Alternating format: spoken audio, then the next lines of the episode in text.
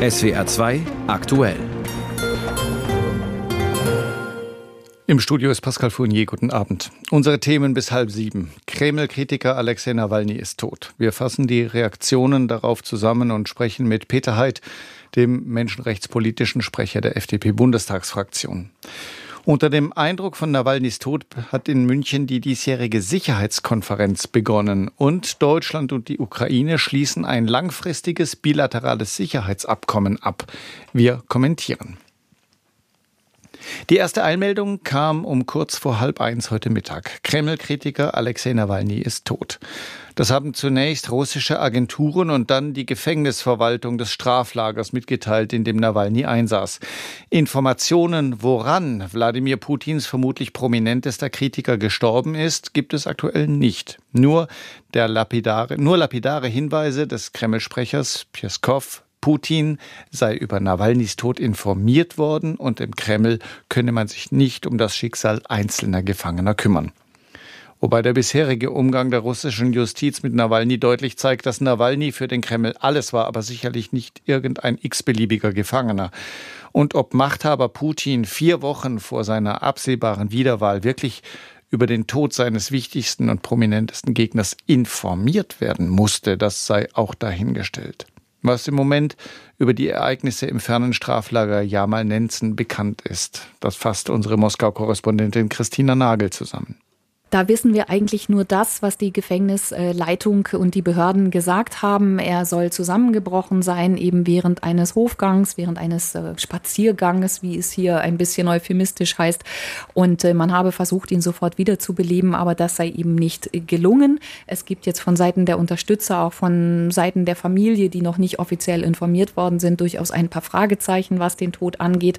Aber erstmal ist von offizieller Seite gesagt worden, er ist tot. Ob es nun nun ein Blutgerinnsel oder irgendwas anderes war, das wird alles nicht bestätigt, sondern da sagt man, die Umstände des Todes werden jetzt genau untersucht. Da seien jetzt Mediziner auf dem Weg in die Strafkolonie und auch der Anwalt hat sich auf den Weg gemacht und dann muss man mal abwarten, wobei ich eben auch mit in den Raum stelle, wenn es irgendwann ein Ergebnis gibt, wird es wahrscheinlich eben so viele Fragezeichen an diesem Ergebnis geben. Und auch darüber, was wir über die Lebensumstände Nawalnys in den vergangenen Jahren wissen, berichtet unsere Moskau-Korrespondentin Christina Nagel. Naja, man hat ja immer wieder gesehen, wenn er Auftritte hatte und zugeschaltet war per Video in Gerichtsverhandlungen, dass er sehr abgemagert war, sehr ausgezehrt war. Er hat äh, zwar sich immer sehr tough gegeben, ähm, hat versucht, gute Laune zu verbreiten, hat auch seine Anhänger versucht, immer wieder zu motivieren und ihnen Mut zu machen und zu sagen, ich lasse mich schon nicht brechen. Aber man hat eben gesehen, dass er gesundheitlich angeschlagen ist. Alle wissen ja auch, er hatte diese Vergiftung. Also auch das ist ja noch nicht alles weg gewesen. Das heißt, er war gesund gesundheitlich angeschlagen. Und dann muss man eben wissen, dass diese Straflager, und er war jetzt in einem unter erschwerten Bedingungen, dass da die medizinische Versorgung sehr schlecht ist. Das hat er auch immer wieder öffentlich beklagt, wenn er Gelegenheit dazu hatte. Und man muss eben wissen, dass es da tatsächlich wenig an medizinischer Hilfe gibt und er immer wieder auch beklagt hat, dass er immer wieder in Isolationshaft musste, also in kleinen Räumen irgendwo stehend ähm, eingepfercht war über Tage, über Wochen. Da darf man sich dann nur nachts nachts ins Bett liegen. Das alles kann natürlich jetzt auch eine Rolle gespielt haben. Er war nicht mehr fit. Das ist völlig klar. Was jetzt genau der Auslöser gewesen ist, das wissen wir trotzdem noch nicht. Informationen von ARD-Moskau-Korrespondentin Christina Nagel. In Berlin hat die Nachricht vom Tod Alexei Nawalnys Betroffenheit ausgelöst. Bundeskanzler Scholz nannte sie etwas Bedrückendes und Furchtbares. Er sprach den Angehörigen Nawalnys sein Mitgefühl aus und würdigte den besonderen Mut des Kreml-Kritikers. Und das ist etwas, das sehr bedrückend ist. Ich habe äh, Nawalny getroffen hier in Berlin, als er in Deutschland sich von dem Vergiftungs Anschlag zu erholen versucht hat und mit ihm auch geredet über den großen Mut, den es erfordert, wieder zurückzugehen in das Land. Und wahrscheinlich hat er diesen Mut jetzt bezahlt mit äh, seinem Leben. Wir wissen aber nun auch ganz genau spätestens, was das für ein Regime ist. Wer Kritik äußert, wer sich für die Demokratie einsetzt, muss fürchten um Sicherheit und Leben. Noch deutlicher als Scholz wurde Vizekanzler Habeck. In einer ersten Reaktion sagte Habeck wörtlich, das Regime Putin hat ihn auf dem Gewissen. Außenministerin Baerbock würdigte Nawalny als Sinnbild für ein freies und demokratisches Russland. Ähnlich wie in Berlin fallen auch die Reaktionen in anderen europäischen Hauptstädten aus und in Brüssel bezeichnete EU-Kommissionschefin von der Leyen die Nachricht vom Tod Nawalnys als grauenhaft. Aber sie zeigt auch, dass Putin nichts mehr fürchtet als den Widerspruch seiner eigenen Bevölkerung. Die Welt hat mit Alexei Nawalny einen Freiheitskämpfer verloren. Wir werden seinen Namen ehren. Und wir werden in seinem Namen weiter die Autokratien bekämpfen und uns einsetzen für Demokratie und ihre Werte. EU-Kommissionspräsidentin von der Leyen heute in Brüssel zum Tod des Kreml-Kritikers Alexei Nawalny. Peter Heid ist Sprecher der FDP-Bundestagsfraktion für Menschenrechte und humanitäre Hilfe. Ich habe heute Nachmittag mit ihm telefoniert und ihn zunächst nach seiner Reaktion auf die Nachricht vom Tod Nawalnys gefragt. Ja, Bestürzung. Für mich ein unglaublich mutiger Mann, der zweimal in seinem Leben die Chance hatte, in Deutschland oder in den USA Asyl zu suchen, bewusst zurückgegangen ist nach Russland, um für seinen, für seinen Traum, für Freiheit zu kämpfen. Und er hat das mit seinem Leben bezahlt. Ich finde das schrecklich. Sie befassen sich qua Amt mit Menschenrechtsfragen. Wie geht denn die russische Justiz generell mit Oppositionellen in Haft um? Es gibt ja illustre Schilderungen aus der Vergangenheit. Wir denken an Solzhenitsyns Archipel Gulag, aber das war zu Sowjetzeiten. Wie ist das 2024? Wie muss man sich russischen Strafvollzug im Moment vorstellen? Ich glaube, im Prinzip hat sich da nichts im positiven Sinne verändert. Es ist nach wie vor so, dass Menschen dort gefoltert, gequält werden und dass man hier auch, glaube ich, ganz bewusst den Tod von Nawalny herbeigeführt hat. Nawalny war in der Lage, selbst aus dem Gefängnis heraus noch sagen, Opposition zu erzeugen. Und das will Putin nicht. Und deshalb ähm, haben die russischen äh, Machthaber alles dafür getan, dass Nawalny stirbt. Für mich ist er ermordet worden. Darauf kommen wir gleich nochmal zurück, Heid. Zahlreiche westliche Staaten haben sich immer wieder besorgt geäußert in Sachen Nawalny und haben auf sein Schicksal aufmerksam gemacht, haben das Schicksal auch verfolgt. Schützt politische Gefangene so etwas grundsätzlich? Grundsätzlich ja. Ähm, wir Menschenrechte haben ja unter anderem dieses Programm Parlamentarier schützen Parlamentarier. Das hilft nicht immer, aber doch immer wieder gelingt es uns mit gemeinsamem Einsatz Menschen auch sogar frei zu bekommen. Öffentlichkeit zu erzeugen ist ein wirksames Mittel, äh, um solche Menschen wie Nawalny zu schützen. Geschafft wird man nicht immer, aber doch immer wieder. Deshalb müssen wir das tun. Das ist unsere Aufgabe als Menschenrechtsverteidiger. Nawalny war der prominenteste politische Gefangene in Russland, aber bei weitem nicht der einzige.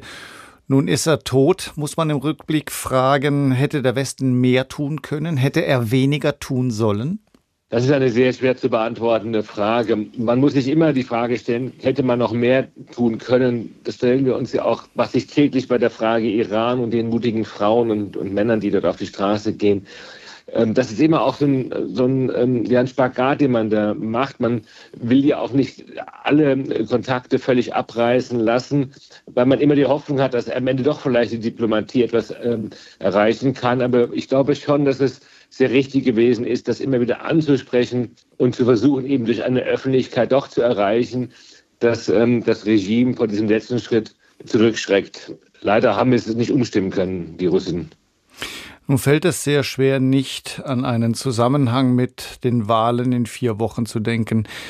Ich frage Sie mal ganz vorsichtig, halten Sie ein aktives Zutun staatlicher Stellen beim Tod von Nawalny für möglich?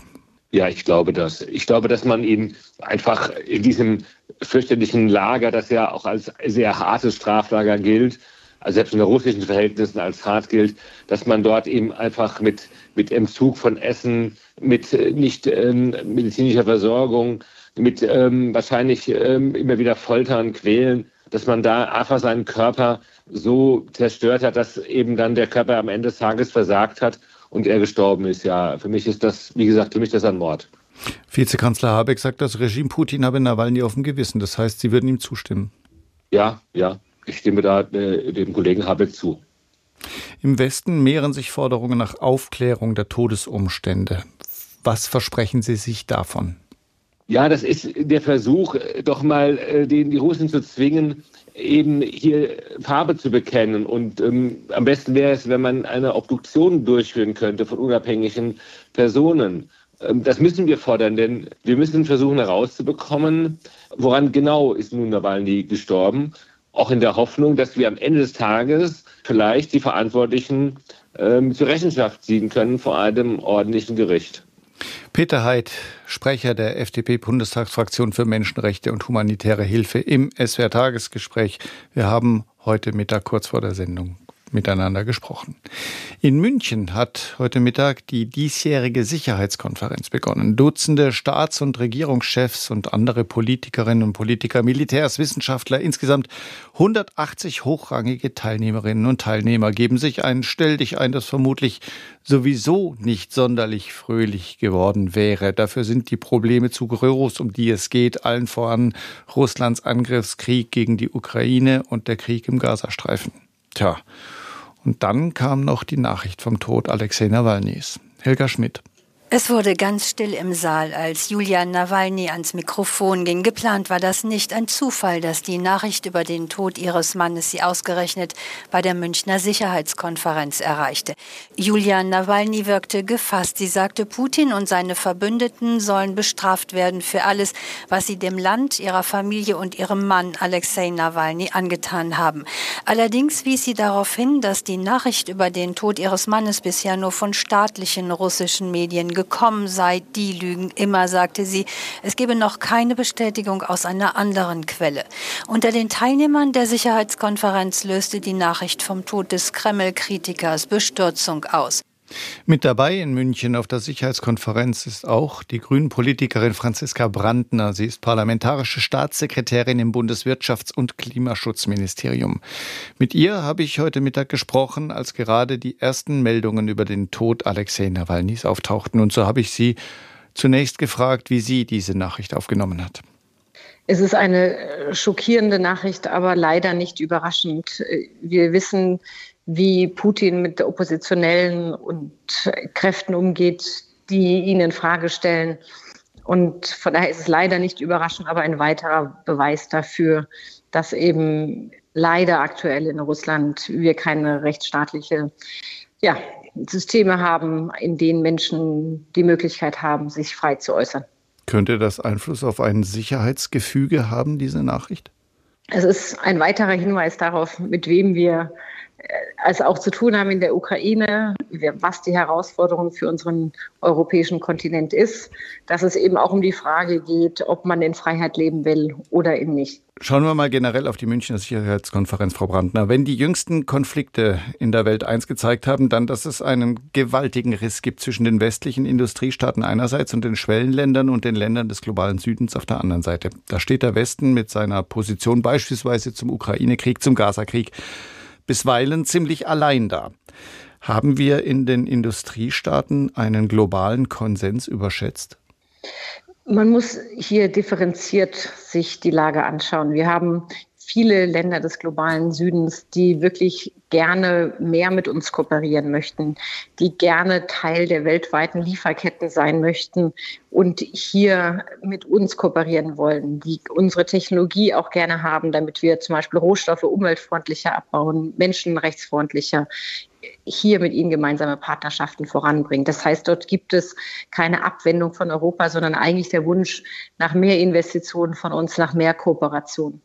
Auch bei der Ukraine ist die Solidarität relevant und groß. In Sachen Ukraine, da haben etliche Länder auch einen völlig anderen Blick als wir im Westen darauf. Ich denke zum Beispiel an Indien, das beispielsweise die, das russische Öl für einen Spottpreis äh, importiert und dann teuer weiterverkauft denen ist unsere Position zum Ukraine-Krieg nicht beizubiegen.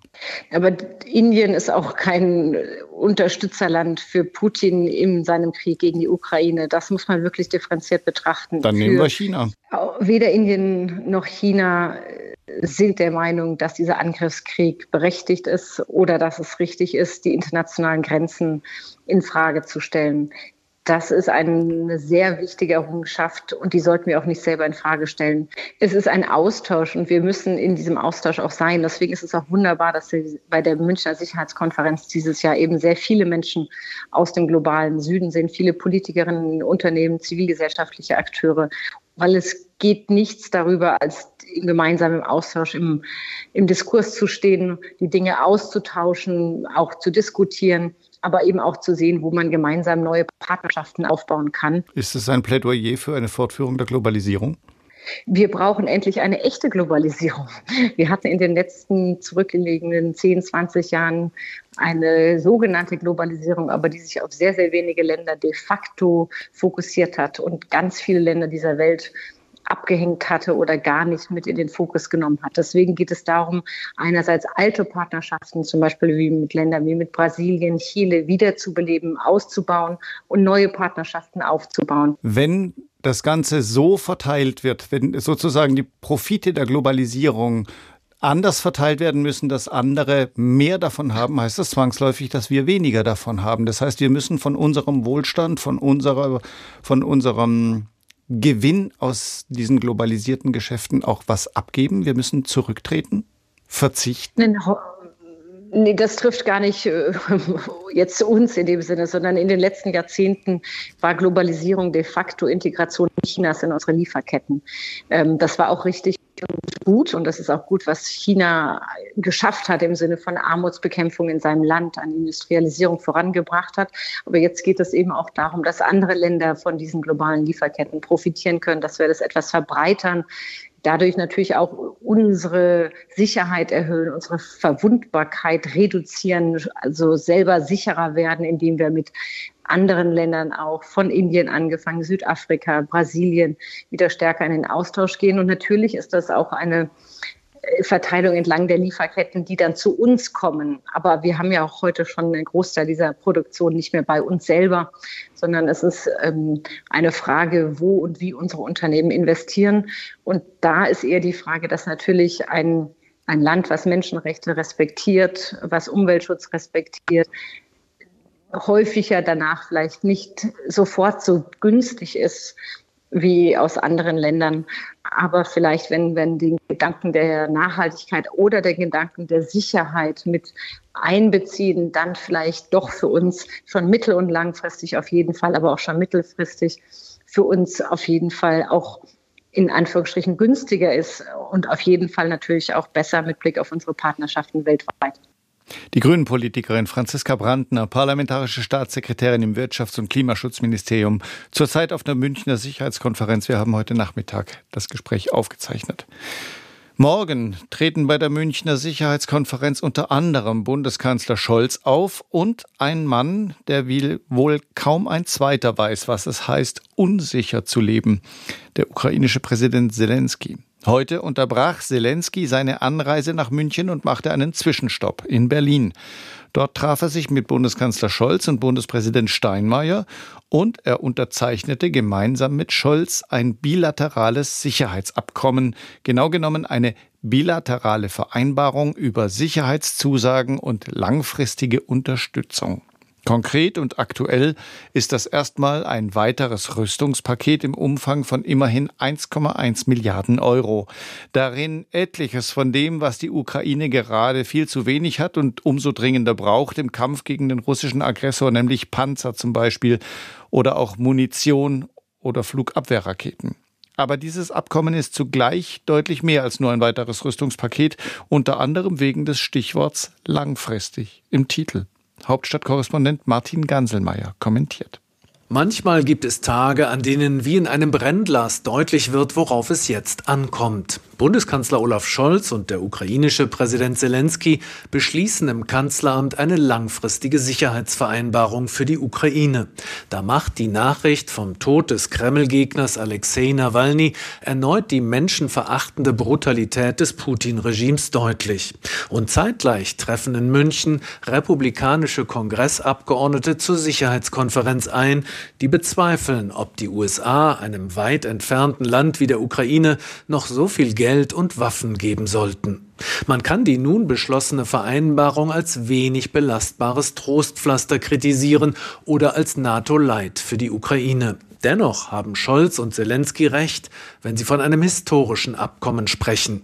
Weil die Ukraine auf absehbare Zeit nicht Mitglied der NATO werden kann, hat sie nun immerhin eine Art Sicherheitsbrücke für die Zeit bis zum NATO-Beitritt. Diese Brücke soll Putin abschrecken, die Ukraine nach einem Waffenstillstand erneut anzugreifen. Dass nach Großbritannien jetzt auch Deutschland und Frankreich und bald weitere Staaten solch bilaterale Vereinbarungen abschließen, ist ein wichtiges Signal. Zunächst an die Bevölkerung der Ukraine, wir lassen euch nicht im Stich. Dann an Putin. Europa wird die Ukraine weiter unterstützen. Und ebenso wichtig, angesichts der Blockade im US-Kongress, das Signal an die USA, vor allem an die republikanischen Abgeordneten. Eure drei wichtigsten NATO-Partner in Europa sind sich einig und bereit, für die Sicherheit der Ukraine langfristig einzustehen. Wenn dies hoffentlich dazu beiträgt, dass demnächst doch noch eine Mehrheit im US-Kongress weitere Ukraine-Hilfen beschließt, dann ist dies auch das Verdienst des Bundeskanzlers. Zwei Jahre nach Kriegsbeginn ist Olaf Scholz in eine wichtige Führungsrolle bei der Unterstützung der Ukraine gewachsen. Während sich andere EU-Länder als Ankündigungsweltmeister entpuppten, hat der Bundeskanzler nach anfänglichem Zögern verlässlich geliefert. Kürzlich hat Scholz in Brüssel die EU-Partner geradezu wachgerüttelt. Auch deshalb hat sich der ukrainische Präsident zuletzt immer wieder bei Scholz und Deutschland bedankt. Innenpolitisch hat der Bundeskanzler aufgrund des desaströsen Erscheinungsbildes seiner Ampel zu Recht viel Kritik eingesteckt. Doch außenpolitisch hat er vieles richtig gemacht und das verdient Anerkennung. ARD Berlin-Korrespondent Martin Ganselmeier kommentierte. Nach Rheinland-Pfalz dass in der Flut nach dem Ahrtal vieles nicht gut gelaufen ist, das ist inzwischen weitgehend Konsens. Angesichts von Milliardenschäden und weit über 100 Toten gibt es da auch nicht viel zu bestreiten oder zu beschönigen. Nur, wer hat was versäumt? An welcher Stelle ist was nicht gut gelaufen? Wo muss nachgebessert werden, um künftig Ähnliches zu vermeiden? Darüber gibt es schon deutlich weniger Konsens. Heute hat im Untersuchungsausschuss des Rheinland-Pfälzischen Landtags zur Flutkatastrophe der Direktor des Kieler Instituts für Krisenforschung Roselieb einmal mehr dem damaligen Landrat des Kreises Ahrweiler Pföhler schwere Vorwürfe gemacht. Konstantin Plecking in Koblenz, nein, in Mainz, Entschuldigung. Die Vorwürfe Richtung Pföhler sind grundsätzlich erstmal nicht neu. Wie hat Roselieb seine Kritik heute denn begründet? Rose Lieb hat heute gesagt, man könne ganz klar sagen, dass Menschenleben hätten gerettet werden können, wenn es zum Beispiel einen Verwaltungsstab gegeben hätte und auch wenn Landrat Föhler selbst am Abend vor Ort gewesen wäre und koordiniert hätte. Das habe er aufgrund der Zahlen des vorgelegten Gutachtens auch mit einer Modellrechnung berechnen können. Ergebnis eben, mehr Menschen hätten überlebt. Er kritisiert aber auch, dass der Berliner Professor Gissler, also der Gutachter der Staatsanwaltschaft Koblenz, bestimmte Zahlen gar nicht erhoben habe. Und deswegen wäre es für ihn jetzt heute auch total schwer gewesen, eine konkretere Aussage zu treffen, aber die braucht's halt schon, wenn man Föhler juristisch haltbar nachweisen will, dass er fahrlässig handelnd Menschenleben auf dem Gewissen hat. Aber man könne Föhler zum Beispiel Organisationsversagen vorwerfen, sagt Roselieb. Nun gibt es ja bereits ein Gutachten zu den Ereignissen der Flutnacht. Sie haben es gerade angesprochen, dieses Gutachten aus Berlin. Inwieweit decken sich diese beiden Gutachten und wo liegen die wichtigsten Unterschiede? Also das, was der Herr Roselieb heute vorgestellt hat, ist gar kein zweites Gutachten, sondern eher nur eine Kritik am ersten Gutachten und aufbauend darauf. Er sagt heute, dass bestimmte Daten eben hätten erhoben werden müssen, was aber nicht passiert sei. Und das kritisiert er auch, denn es wurde eben keine Modellrechnung gemacht, die er jetzt selbst eben danach noch gemacht hätte. Aber die könne eben jetzt mit den fehlenden Daten eben keine so große Aussage treffen, zum Beispiel, welche Toten hätten verhindert werden können. Und in dieser Aussage decken sich dann im Endeffekt die beiden Sachverständigen, die sagen beide, es hätten weniger Menschen sterben müssen, aber wer kann man nicht sagen. Rose Lieb sagt nur, Gissler hätte eben mehr machen müssen, mehr Daten erheben müssen. Ist das Ganze dann nur ein Streit zwischen zwei Experten? Das kam heute Morgen tatsächlich sehr so rüber. Wir wissen ja, Roselieb hat Gisslers Gutachten bereits im SWR kritisiert, sagt er handwerkliche Fehler. Daraufhin hat Gissler im Untersuchungsausschuss den Roselieb kritisiert und seine Kompetenz in Frage gestellt. Er sei nur Doktor, kein Professor. Und heute hat Roselieb auch schon wieder zurückgekeift, sage ich jetzt mal, in Richtung Herrn Gissler. Er, Roselieb, habe sehr viel mehr Erfahrung als Herr Gissler. Also es ist, sage ich mal, es klingt, hat so ein bisschen geklungen wie ein persönlicher Dissens zwischen den beiden Sachverständigen. Aber ob es jetzt nur das ist oder ob da noch ein bisschen was übrig bleibt, das liegt jetzt eben beim Untersuchungsausschuss und natürlich auch bei der Staatsanwaltschaft Koblenz, die das jetzt auch alles bewerten muss. Ja, und wie geht's jetzt weiter im Untersuchungsausschuss? Der Untersuchungsausschuss ist jetzt zumindest mit den öffentlichen Sitzungen beendet. Heute wurde beschlossen, die Beweisaufnahme ist vorbei. Dagegen hatte eigentlich nur die AfD etwas, aber die hat offenbar nicht gut genug begründen können, warum es jetzt noch weitere Sitzungen geben soll. Der Ausschuss wird jetzt dann jetzt sich dem Abschlussbericht irgendwie widmen und wann der allerdings rauskommt, das ist allerdings noch komplett unklar.